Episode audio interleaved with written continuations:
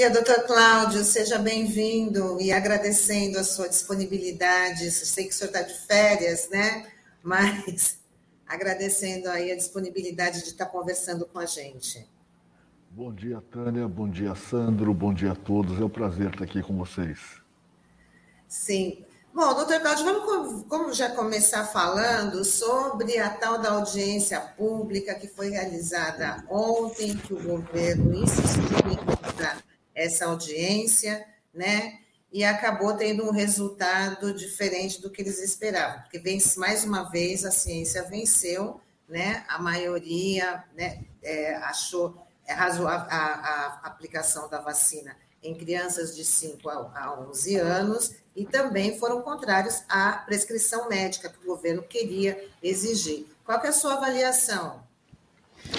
Bom, em primeiro lugar, a audiência não tinha sentido. Não havia por que realizar uma audiência pública sobre um tema que já tem um amplo consenso na ciência e isso vem sendo demonstrado em boa parte do mundo.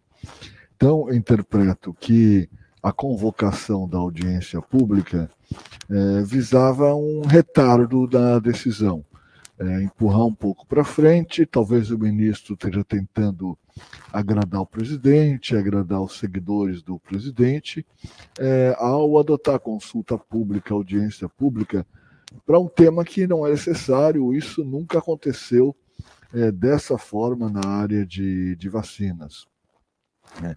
Embora tenham sido chamados para audiência alguns médicos conhecidos pelo seu desprezo é, ao conhecimento científico, é, pelo que eles têm espalhado de notícias falsas na, nas redes, é, acredito que aquilo que eles trouxeram é, ficou bastante ofuscado é, pelo que os especialistas da sociedade trouxeram com dados consistentes com a experiência, com a visão das sociedades de especialidades.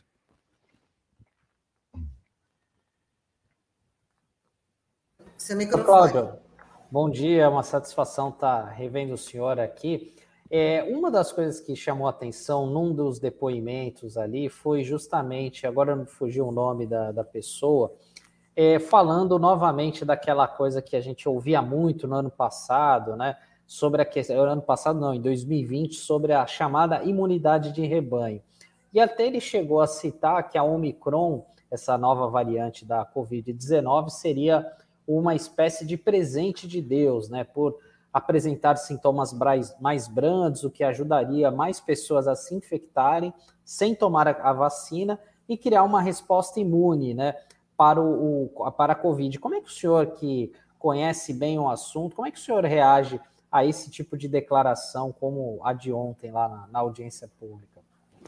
Em primeiro lugar, eu acho que é ofensivo alguém voltar a falar em imunidade de rebanho, tanto pela terminologia, imunidade de rebanho é uma coisa que não se aplica a grupos humanos, aplica-se a animais, como porque essa foi a opção do governo desde o início da pandemia e o que ela trouxe foram mortes, milhares de mortes decorrentes de uma estratégia para que a população atingisse imunidade de, de rebanho.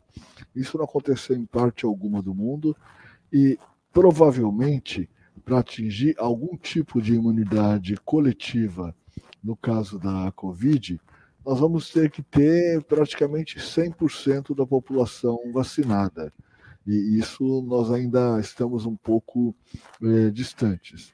Então, acredito que ofende a inteligência das pessoas alguém a essa altura, com o conhecimento que já se tem sobre a tragédia que foi trazido pela pandemia, voltar a falar nisso. Quer dizer, qual a ideia? Ah, as pessoas ficam infectadas para que elas não possam ficar infectadas. Bom, mas então elas ficam infectadas e podem sofrer todas as consequências né, inclusive podem morrer por causa disso, de uma tentativa de atingir a imunidade coletiva.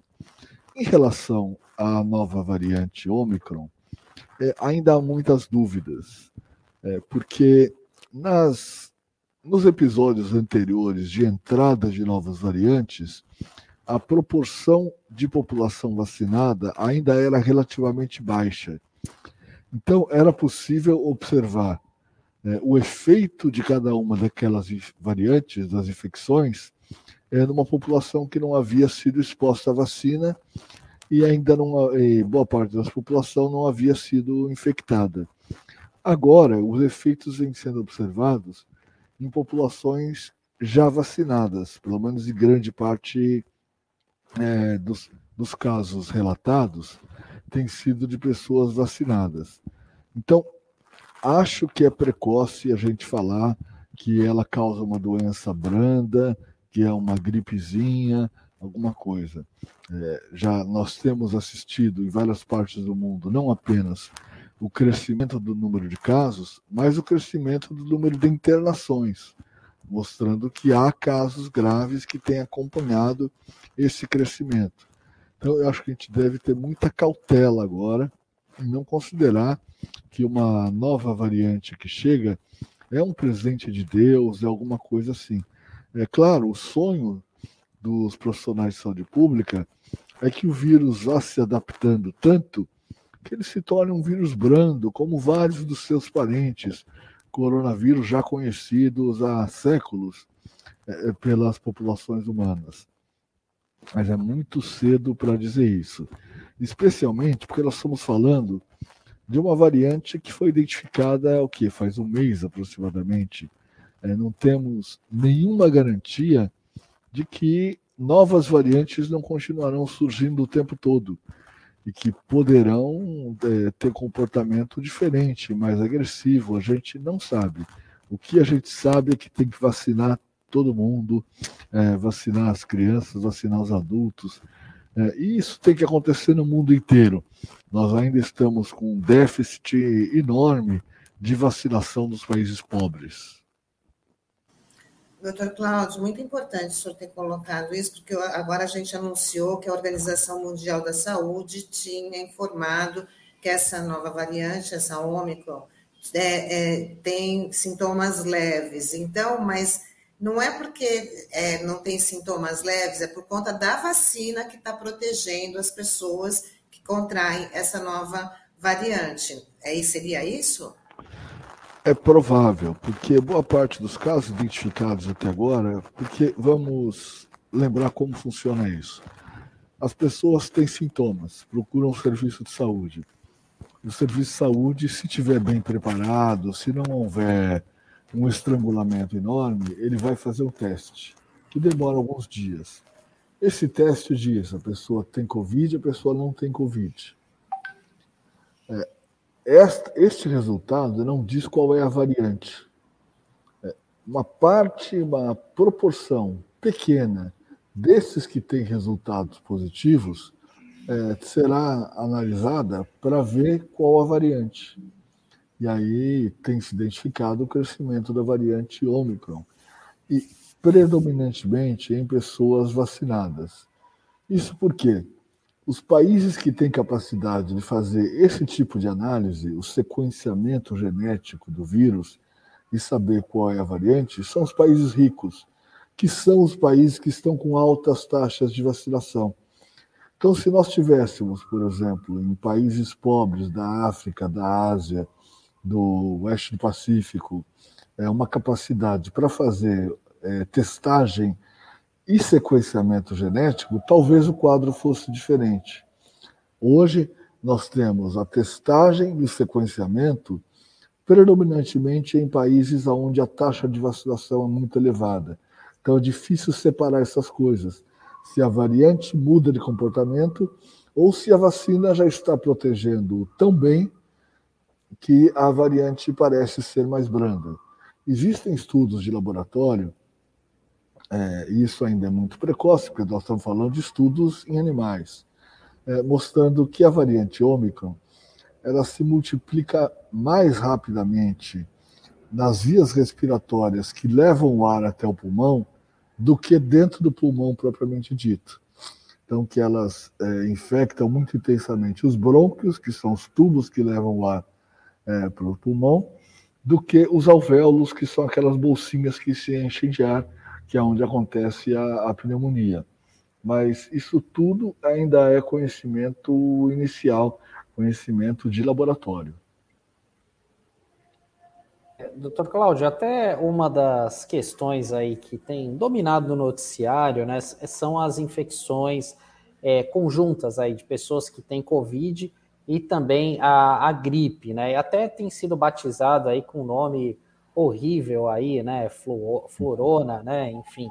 Eu queria saber do senhor até que ponto é, esse tipo de expressão, né, utilizado hoje por vários colegas da imprensa, é positivo, é negativo? Como que o senhor vê isso, né? E qual que é o risco, né, dessa situação que a gente tem vivido aí é, em outros países e aqui no país, aqui no nosso país também, em alguns estados a gente tem visto essa esse tipo, né, de esses tipos de casos, né, de pessoas tendo a COVID e também a, a o, os sintomas de gripe. Pois é, é, as infecções virais elas podem acontecer concomitantemente numa mesma pessoa. A infecção por o vírus não elimina a possibilidade de ter infecção pelo outro vírus. O vírus da gripe, que é cientificamente chamado de vírus influenza, ele tinha sumido durante o primeiro ano de pandemia e até muito recentemente. Provavelmente ele parou de circular ou diminuiu muito de circulação por causa das medidas preventivas contra o corona. Quer dizer, aquilo que funciona para prevenir o coronavírus funciona para prevenir o vírus influenza também. Uso de máscaras, afastamento é, físico das pessoas, evitar aglomerações, tudo isso. Geralmente ele acontece no inverno, ele, ele causa epidemias no inverno. Mas com essa confusão, digamos assim, causada pela grande circulação do coronavírus e pelas medidas de proteção, ele surgiu agora no verão com muita intensidade. Isso no Brasil, porque em outros países já não é mais verão no hemisfério norte e ele está circulando também. Então, isso veio a piorar a situação. Não só porque é mais gente doente, é, com mais infecção, com mais sofrimento, mas também porque o, o diagnóstico pode ser confundido. A única forma de saber se uma pessoa tem infecção pelo vírus da gripe ou infecção pelo coronavírus é com exame laboratorial. As outras formas, é dizer, ah, não, uma causa mais espirro, a outra causa mais dor de cabeça, é, isso não é verdade, isso pode ser é, misturado. Então, quando dois vírus circulam muito intensamente, não é tão difícil que haja infecção concomitante pelos dois. Isso provavelmente causa sintomas um pouco mais intensos. Ainda não há, não há grandes estudos com o coronavírus simultâneo ao vírus de, de gripe. O que há é a descrição de casos isolados, que aparentemente não tiveram mais gravidade do que a infecção por um vírus ou pelo outro vírus.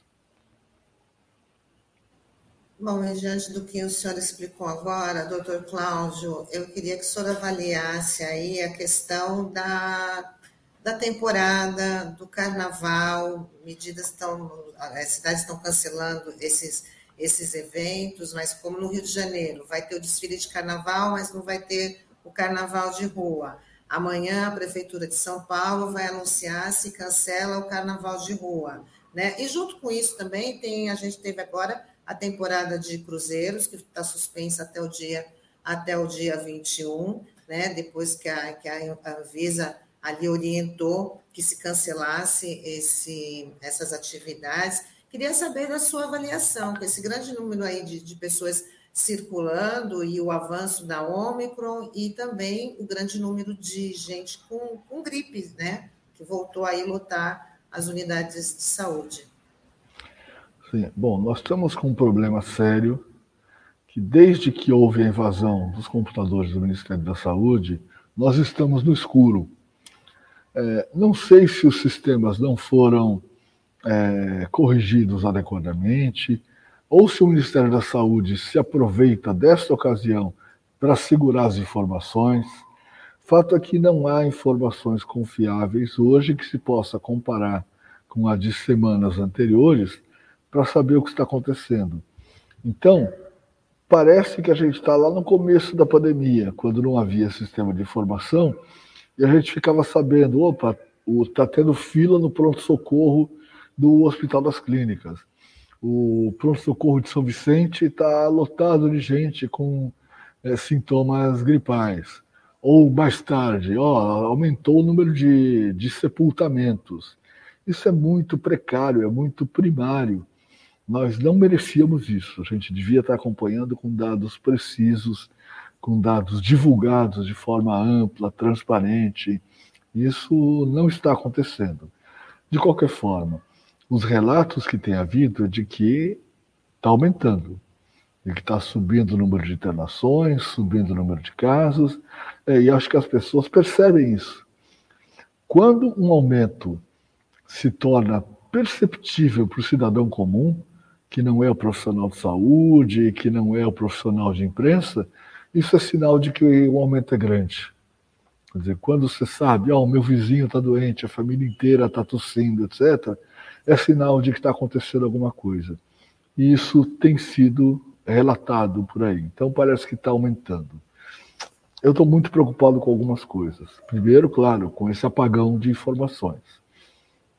Segundo, porque este aumento ele antecede o período esperado de aumento que segue os festejos de final de ano. Então, nesta semana que nós estamos agora, é que a coisa deve começar realmente a aumentar.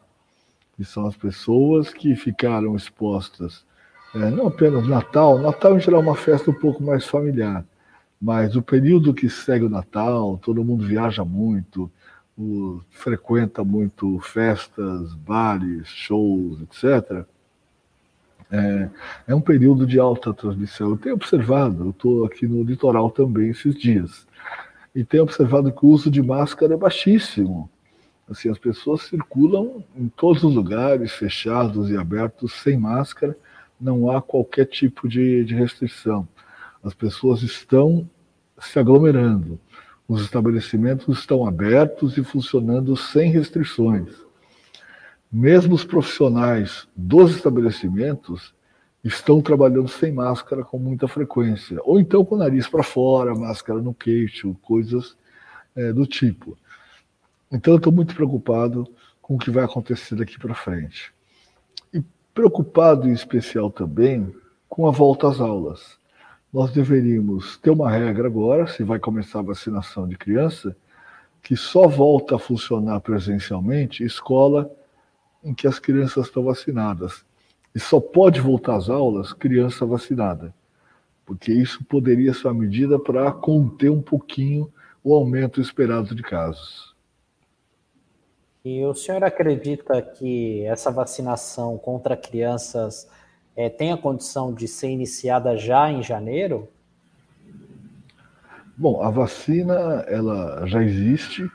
A gente não tem informação de qual é a capacidade de produção da Pfizer, mas deve ser maior do que a vacina, do que a vacina de adultos, porque a vacina de crianças de 5 a 11 anos de idade, ela tem um terço da dose da vacina de adultos.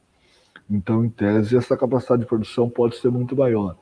Ela já vem sendo fornecida para vários países.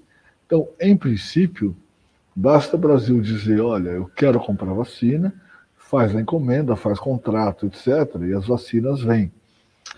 Houve notícias de que o contrato do Ministério da Saúde com a Pfizer já previa a possibilidade de outros tipos de vacinas. Isso facilita, isso abrevia etapas. Agora, a gente fica na expectativa de que o Ministério informe claramente quando vai chegar a vacina, quantas doses e qual é o plano de aplicação. Não dá para a gente conviver como conviveu até agora, com uma vacinação improvisada. E não tem plano, não tem campanha de divulgação, não tem orientação para as pessoas. Mais ainda quando se pensa em crianças porque a criança não é ela que se programa para se vacinar, né? não é ela que se organiza, ela depende dos adultos para isso. Então é importantíssimo que essas informações cheguem com muita clareza, com muita precisão. Verdade. Lembrando que o, agora de manhã, né, o Ministério da Saúde já vai anunciar aí como é que vai ser esse cronograma de vacinação, né, como é que vai ser a chegada da, da, das vacinas e como vai, porque se depender do sistema SUS, né, doutor, tá tudo certo, o negócio é o aval, né, o start ali do, do, do Ministério da, da Saúde, que a gente tem acompanhado, que fica colocando cada vez mais obstáculos para adiar essa, essa vacinação. É, exatamente. Nós, infelizmente, vimos o filme antes, quando o Ministério resistiu a comprar as vacinas para adultos. É, então, nós tivemos atrasos, atrasos que são incompreensíveis, injustificáveis na compra das vacinas. E com isso, além de começarmos tarde, começamos é, um mês depois de que países europeus começaram, é, nós começamos muito lentamente. Quando a gente olha a curva do número de pessoas vacinadas ao longo dos meses de janeiro, fevereiro e março de, de, de 2021, a gente vê que foi muito devagarzinho. Então, nós só começamos a ter números expressivos de vacinação lá para abril, maio de 2021 sendo que nós temos um programa de vacinação extremamente preparado para fazer esse trabalho. É um programa que vai completar 50 anos de sucesso nas campanhas de vacinação. Campanha contra varíola, sarampo, meningite, poliomielite. É, nós temos muita experiência, temos milhares, dezenas de milhares de profissionais com conhecimento e experiência em vacinar. A gente precisa é dar vacina na mão desses profissionais para que eles possam fazer o seu trabalho.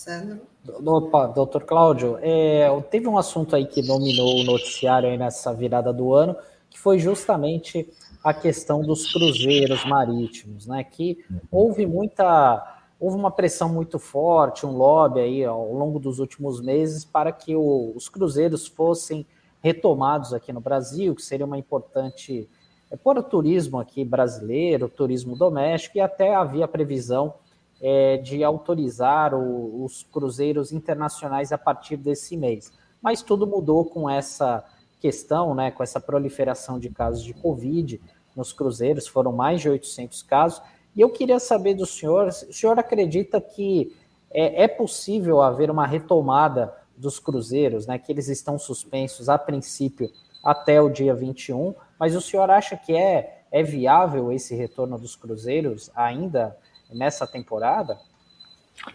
Olha, é, a gente tem um acúmulo de experiência em relação a cruzeiros marítimos de décadas. E a gente sabe que cruzeiro marítimo, em época que tem é, vírus circulando, é sinal de surto. Nós já tivemos aí uma, várias experiências com surtos de gripes, com surtos de doenças diarreicas. Nos casos de doença branda, tudo bem, é, as pessoas são isoladas, são tratadas. Já tivemos casos é, graves, inclusive, de surtos de gripe é, dentro de embarcações, até mesmo com morte de, de pessoas por gripe. Então, essa é uma experiência que já existe. Essa experiência deveria ter servido como base para que nós soubéssemos que não dava para fazer cruzeiro marítimo durante a vigência de uma epidemia. Aonde houve notícia de retomada de cruzeiro marítimo no mundo, houve surto foram diversos, mesmo cruzeiros pequenos. Eu lembro de um cruzeiro de 200, 300 pessoas no Mediterrâneo, na virada do ano passado, se não me engano, em que todos faziam teste, dois testes antes de embarcar no navio, etc. Mesmo assim, o cruzeiro teve que ser interrompido porque houve um surto de Covid a bordo, gente retirada para ser internada, etc. Então, não podia ter sido retomado. Vamos lembrar, para quem não está acostumado com isso, o que, é um cruzeiro marítimo. Vamos imaginar um grande hotel, muito grande, um hotel com mil apartamentos, é, 1.200 apartamentos, que trabalha um grande número de pessoas nesse hotel. E que as pessoas ficam dia e noite dentro, desse hotel vão juntos para restaurante, vão para festa, vão para cinema, vão para academia, vão para piscina, as mesmas pessoas circulando lá o tempo todo e de quando em quando entra um monte de gente e sai um monte de gente. Quer dizer, no meio de uma pandemia, isso é o cenário ideal para que haja transmissão. Neste, neste sentido, o cruzeiro funciona como um amplificador da doença. É um lugar onde você põe gente junto, facilita a transmissão e depois espalha. É como se fosse um incubador que acelera a transmissão do vírus. Bom, e diante desse, então diante desse cenário aí, juntando a temporada de cruzeiros, né, também chegada de, de carnaval, que a gente vai ter grande circulação, o senhor acredita que será necessário, por conta também da, junto com a Omicron e a questão da gripe, o senhor acredita que vai ser necessário adotar medidas restritivas nesse período, que será como a gente estava lá no começo da, da pandemia, tem locais, tem no comércio, né, que vão ter que ser adotadas essas outras medidas restritivas? Bom, certamente o controle da doença seria beneficiado por medidas restritivas, mas eu não acredito que elas serão adotadas. A notícia de que não vai ter, ou pelo menos vai se tentar evitar grandes aglomerações no carnaval, é uma boa notícia, ela dá um pouquinho menos de assombramento para a gente. Agora, nesse momento, o que é possível a gente pensar como é, caminho de saída e que não será rápido? Primeiro, continuar vacinando, vacinando, vacinando. Todo mundo completar o seu esquema de vacinação inteiro, inclusive as crianças. É, ainda temos uma, fa uma faixa de crianças que não está coberto pelas vacinas.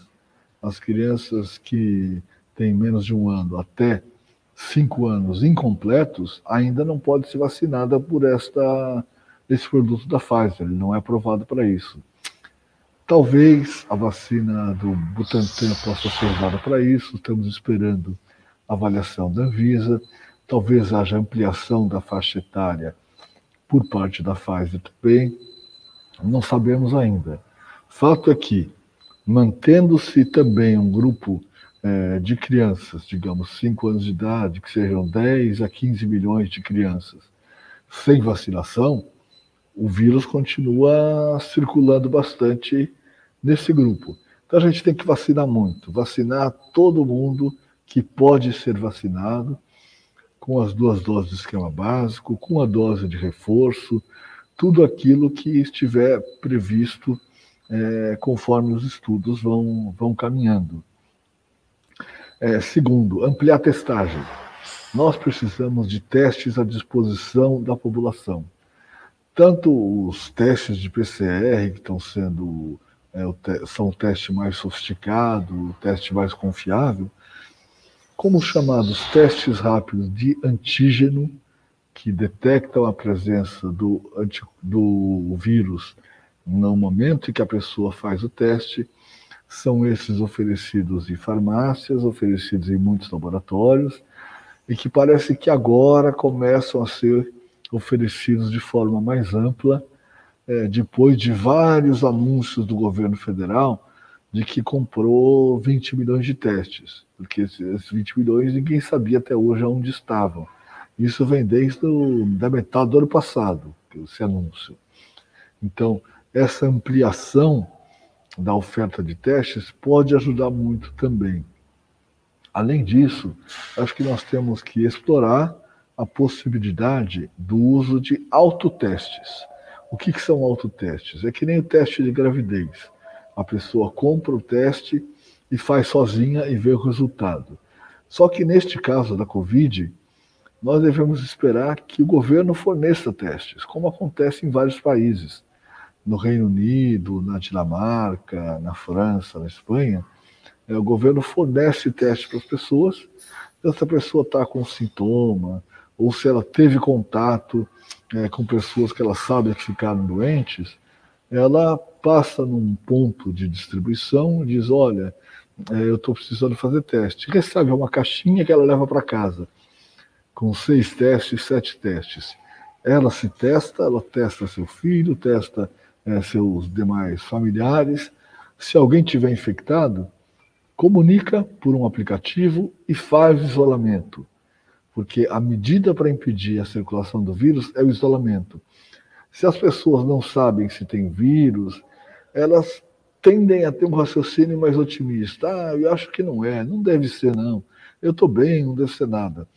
E aí continua circulando, trabalhando, estudando, indo em festa, etc., e levando o vírus. Com um teste dentro de casa, essa pessoa vai ter mais segurança para fazer o isolamento. Então, acho que essas medidas são importantes e elas poderão ajudar a orientar as outras. Se nós tivéssemos uma restrição maior da aglomeração de pessoas, nós poderíamos pensar numa saída mais rápida. Desse jeito, acho que a gente tem que pensar ainda em vários meses é, até que nós possamos é, chegar mais perto de uma situação é, que, de, que permita sair da epidemia.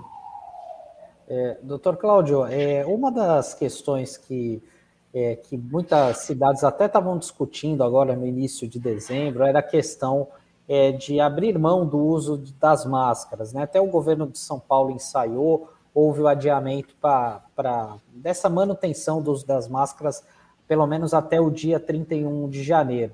É, o senhor acredita que esse prazo vai ser ampliado, né?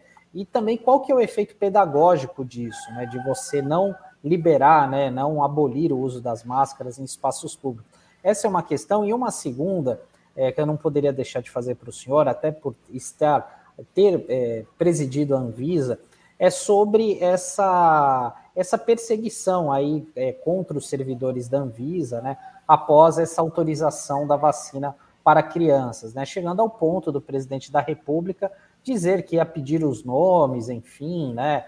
Ele disse que isso informalmente, né? Mas que os pais deveriam é, ter o conhecimento. Queria como é que o senhor avalia esse episódio e essa perseguição aos servidores da, desse órgão técnico, dessa agência reguladora? Tá. Primeiro, em relação à máscara. A máscara é um método muito eficaz para impedir a transmissão, desde que todo mundo use. Eu estou usando máscara, se eu tiver o vírus, a chance de que eu espalhe o vírus diminui muito. Desde que seja uma máscara adequada, que não fique entrando ar aqui pelo lado, ar aqui por cima, por baixo, ela tem que ter ajustada bem ao rosto. Um bom teste para a gente fazer isso é esse, ó. Se quando a gente puxa o ar, a máscara está oferecendo resistência, é provável que ela esteja bem ajustada. Ela é barata, ela não tem qualquer tipo de efeito colateral. Teve gente que tentou até inventar histórias de que a máscara diminui a oxigenação. É né? uma coisa assim. As pessoas estão tentando falar todo tipo de maluquice para dizer que não é para fazer nada. Mas a máscara é eficaz, ela é barata, ela tem uma facilidade muito grande de acesso, ela deveria continuar.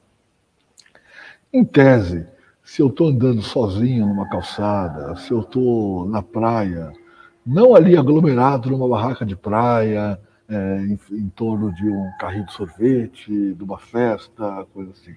Mas andando na praia, longe das outras pessoas, a máscara nem seria tão essencial. O problema é que as pessoas começam a fazer aproximações. Ah, mas eu posso ficar sem máscara na praia, eu posso ficar sem máscara na calçada da praia.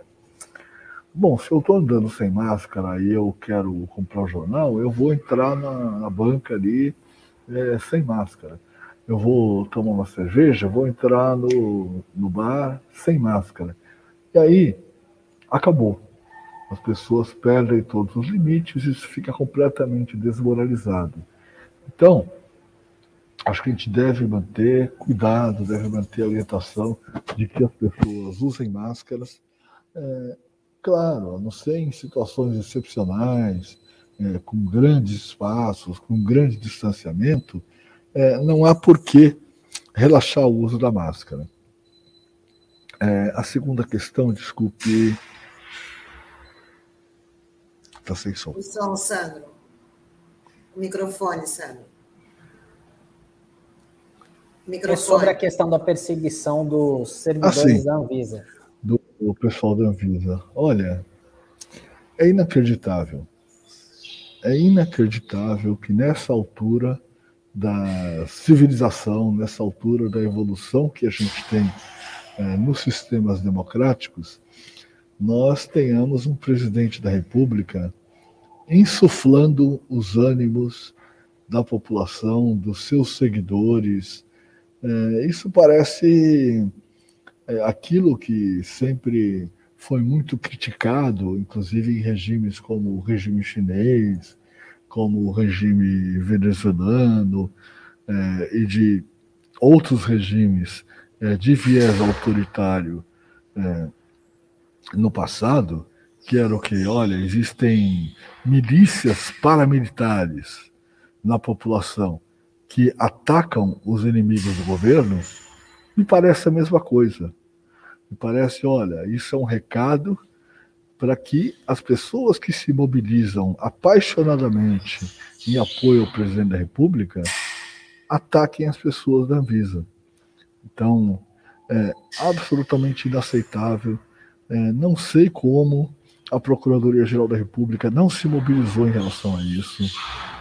Isso é uma afronta, não a uma política ou a determinadas linhas que se opõem é uma afronta ao Estado brasileiro, é uma afronta à democracia. É dizer, olha, os agentes de Estado estão sendo expostos pelo próprio presidente da República para que sejam atacados, para que sejam ameaçados. E de fato estão ameaçados. E aí o Estado brasileiro tem que mobilizar recursos para garantir a segurança dessas pessoas. Além de tudo, gera mais despesas para o próprio Estado brasileiro e, evidentemente, insegurança para todos os servidores públicos.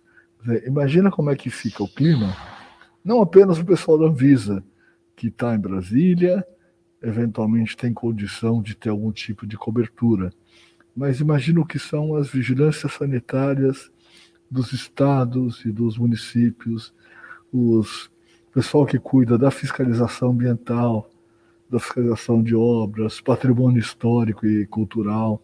Quer dizer, essas pessoas estão se sentindo permanentemente ameaçadas e inseguras. O resultado disso é que as ações deixam de ser feito, feitas e o bem público deixa de ser respeitado. Aí vem desmatamento, queimada, é, essa, circulação de pessoas sem máscara, sem qualquer tipo de é, de critério, é, destruição de, de patrimônios. Então, isso é a porta de entrada de uma coisa que a gente não deseja nunca, que é romper com pilares da nossa civilização. É muito surreal mesmo. E a Anvisa até que fez bem ontem de não ter participado desse, da, da, da, tal da audiência pública, né? Ela mostrou ali né, que já estava, já era uma coisa decidida que ela não tinha que participar, né, doutor Cláudio? Sim. É, na verdade, assim, houve até uma polêmica, inclusive entre as pessoas que representam é, as sociedades, se deviam participar ou não. Assim, qual é a pergunta? Olha, nós vamos prestigiar uma coisa tão absurda como essa audiência pública? É, faz sentido é, jogar água no moinho é, dessa corrente que tenta desacreditar a ciência, que tenta é, espalhar notícias e informações falsas?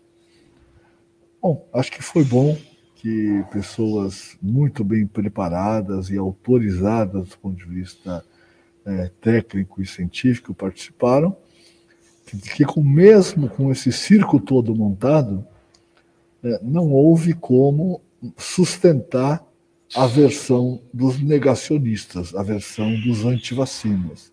Então, acho que foi bom. Também acho que a Anvisa é, teve uma atitude correta nesse sentido de dizer, olha, a avaliação já foi feita, está publicada, todo o, todos os argumentos que levaram à aprovação das vacinas é, são públicos. Isso foi feito, inclusive, aprovado em reunião é, pública da diretoria da, da Anvisa. Ela não teria novidades a trazer.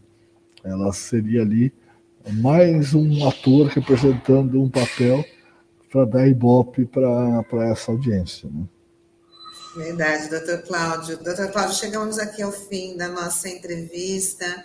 Né? Eu queria agradecer muito aqui a sua disponibilidade, né? afirmando que você está de férias, mas foi muito bacana você conversar com a gente, trouxe informações muito importantes. E aproveitando para desejar um feliz ano novo, um 2022, né, com muita paz, saúde, né, resistência, né, doutor Cláudio? Pois é, não, eu agradeço imensamente. Estou é, de férias, mas acho que nós estamos num momento em que não dá para ninguém tirar férias de verdade. Eu não sei como pode o presidente da República sair passeando de jet ski, é, curtindo férias à vontade, é, com a calamidade que nós vivemos no país. Um monte de colegas, profissionais de saúde pública, médicos, etc., estão de férias, mas estão aí trabalhando, estão aí é, atendendo as pessoas, dando informação. E acho que isso é uma responsabilidade de cada um de nós, servidores públicos ou não, as pessoas preocupadas com o que está acontecendo. Infelizmente, tem gente que não reconhece a sua própria responsabilidade, que enquanto é, as pessoas estão desalojadas, morrendo é, pelas chuvas do sul da Bahia, o presidente está é, curtindo férias e designou para cuidar do assunto um ministro que também vai curtir suas férias. Eu acho que nós não estamos no momento, infelizmente, em que nós possamos simplesmente gozar da vida. É, espero que a gente tenha mais para frente muitas oportunidades de fazer isso, mas agora não dá, né? Verdade. Mas, então, mais uma vez, muito obrigada, tá? E até uma próxima oportunidade. Com certeza né? Você vai estar de volta aqui para conversar com a gente. Muito obrigado e parabéns pelo trabalho de vocês trazer informações importantes para a nossa população. Tá bom, obrigado. Obrigado. Até a próxima. Obrigado. Até. Tchau, tchau.